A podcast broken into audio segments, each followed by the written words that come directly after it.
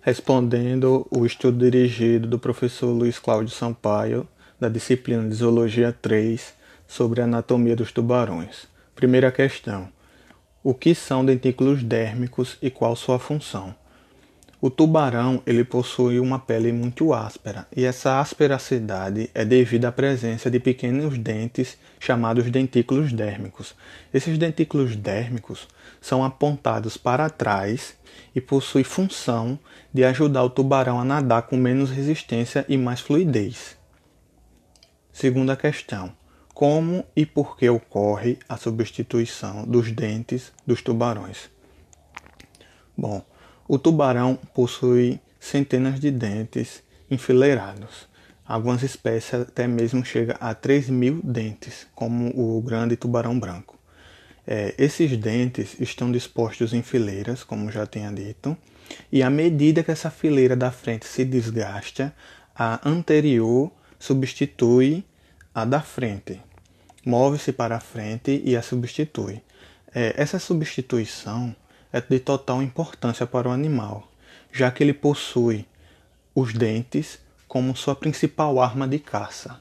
Caso não o tivesse, o tubarão morreria, já que não poderia predar nenhum outro ser vivo. Terceira questão: Quais os sentidos utilizados pelo tubarão para encontrar sua presa?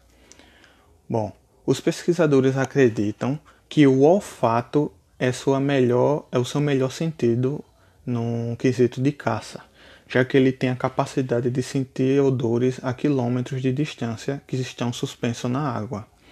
É, ele também possui um ouvido interno bastante é, utilizável, principalmente na questão do equilíbrio e detecção de vibrações de baixa frequência. É, o, o tubarão ele não possui uma visão tão aguçada, Alguns pesquisadores também acham até mesmo que ele é míope. Quarta questão. Como acontece a, reprodu a reprodução dos tubarões? Perdão. Uh, a reprodução do tubarão ela ocorre por fecundação interna, ou seja, o macho introduz o órgão reprodutor masculino, que é chamado de clasper, no órgão copulador feminino, o ovoducto. É, o clasper são dois órgãos alongados e cônicos, eles parecem um pouco com as nadadeiras, que mais que funciona como um auxiliador. É, eles ajudam na cúpula. É importante também falar que o tempo de gestação dos tubarões são longos, podendo atingir até mesmo dois anos. Quinta questão: Por que o fígado dos tubarões é tão grande? Bom, o tubarão ele não possui bexiga natatória, que é uma estrutura que é funcional na flutuação do animal. Então, como ele não possui esse órgão, ele precisou desenvolver outro, outra, adapta, outra característica para poder compensar essa ausência. Então, o tubarão ele possui um fígado muito grande. É, o órgão, o órgão do tubarão, quando abre, tipo, é bem notável o tamanho do fígado. E esse fígado, ele possui a capacidade imensa de guardar gordura.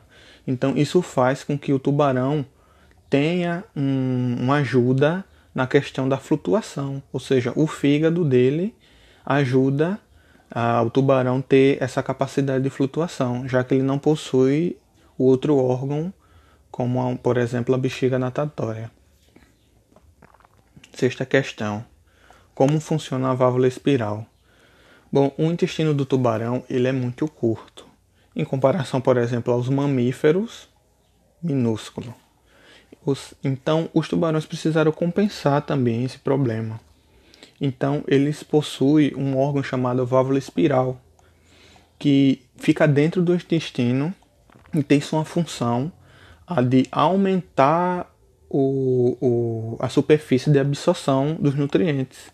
Sem falar que ela garante que o alimento fique mais tempo no sistema digestivo. Isso faz com que a absorção dos nutrientes aconteça mesmo com o intestino pequeno.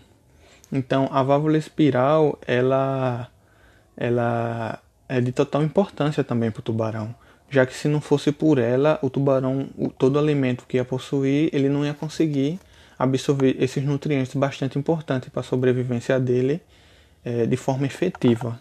Então a válvula espiral ela entra aí como uma solução para esse estreitamento do intestino do, dos tubarões.